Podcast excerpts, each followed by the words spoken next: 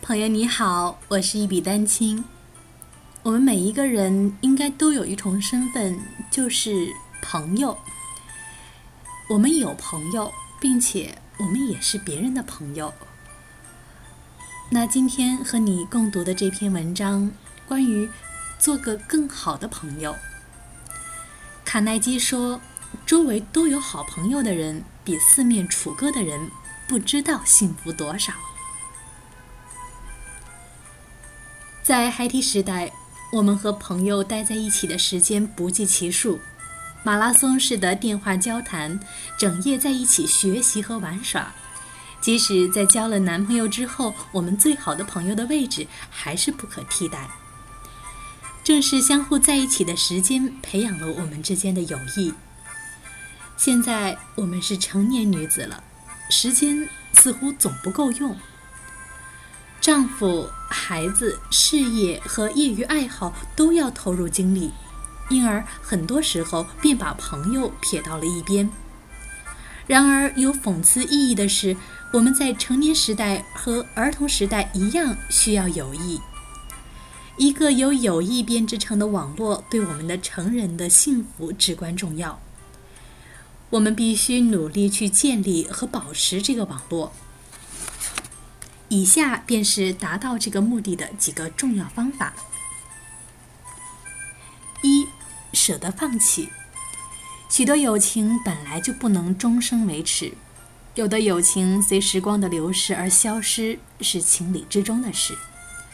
此外，现在每个人都那么忙碌，所以放弃那些你并不想要真正接近的人，以更多的时间去培养那些最重要的友情。二，急朋友之所急。当你刚刚坐下，想和丈夫享受一顿浪漫的晚餐时，你的朋友却突然打来电话，他正为某一问题沮丧不已。在一些情况下，朋友之需显得更为重要，这只是其中的一个例子。有时候，因为我们有事无法分身或别的原因，我们虽然想助一臂之力，但苦于没有时间。如果你不能及时给朋友以帮助，那么不妨对他说：“我真希望能陪你。我能听出来你很痛苦。我明天给你打电话行吗？”一定要让你的朋友知道你对他的关心。三，利用鸿雁传书。几乎我们所有人都有远在异地让我们非常想念的朋友。考虑到抽不出时间去走访，电话费又那么贵，那么写信是保持联系的好方法。这种方式让写信人和收信人都感到很高兴。另外，信件、卡片和明信片都是看得见、摸得着的，朋友可以将其保存，以后还可以再读。四，吐露真情实感。大家聚在一起不容易，自然希望彼此有个好心情。好多人都担心把自己的心事、愤怒和受伤害等吐露出来，会让人家瞧不起。记住，以诚相待是保持友谊真实的关键。让朋友分担你的痛苦，其实反倒会加深友谊。五。不要过分卷入朋友的痛苦。分担朋友的痛苦是表露友情的一种方式，但是承受朋友的痛苦并不能消除其痛苦。心灵相通，理解朋友的痛苦，与过分卷入朋友的痛苦有很大区别。过分卷入使对方感到自己更脆弱，我的痛苦肯定比我感受到的更可怕。因为听我倾诉的朋友都如此难过。记住，处于逆境中的人需要的只是朋友的理解和支持。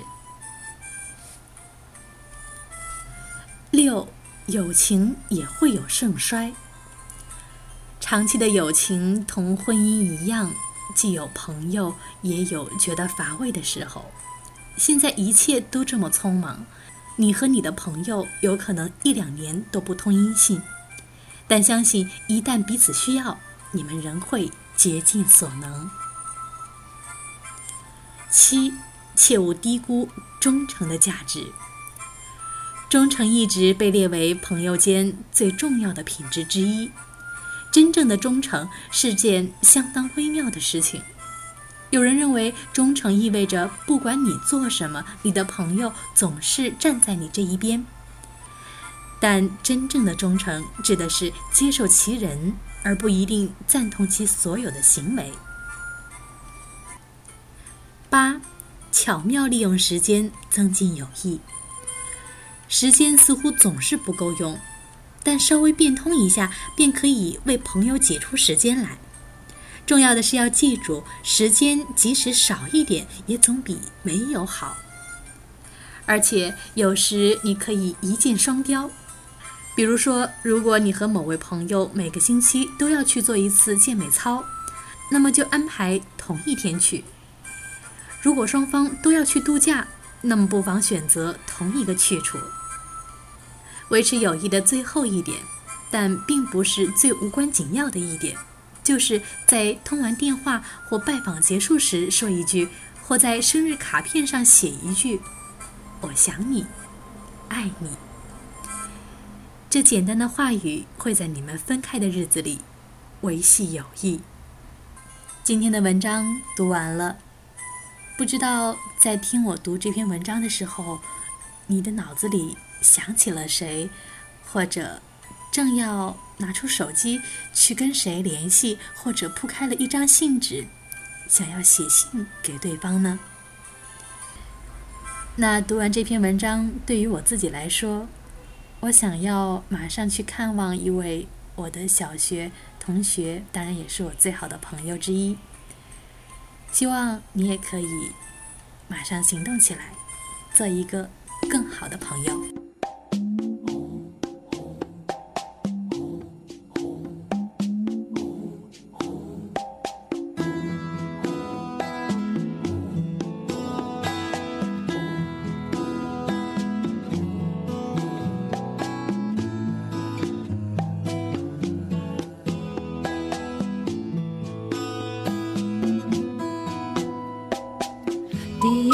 见面看你不太顺眼，谁知道后来关系那么密切，我们一个像夏天，一个像秋天，却总能把冬天变成了春天。你托我离开一场爱的风雪，我陪你逃出一次梦的锻炼，遇见一个人，然后生命全改变。原来。是恋爱才有的情节。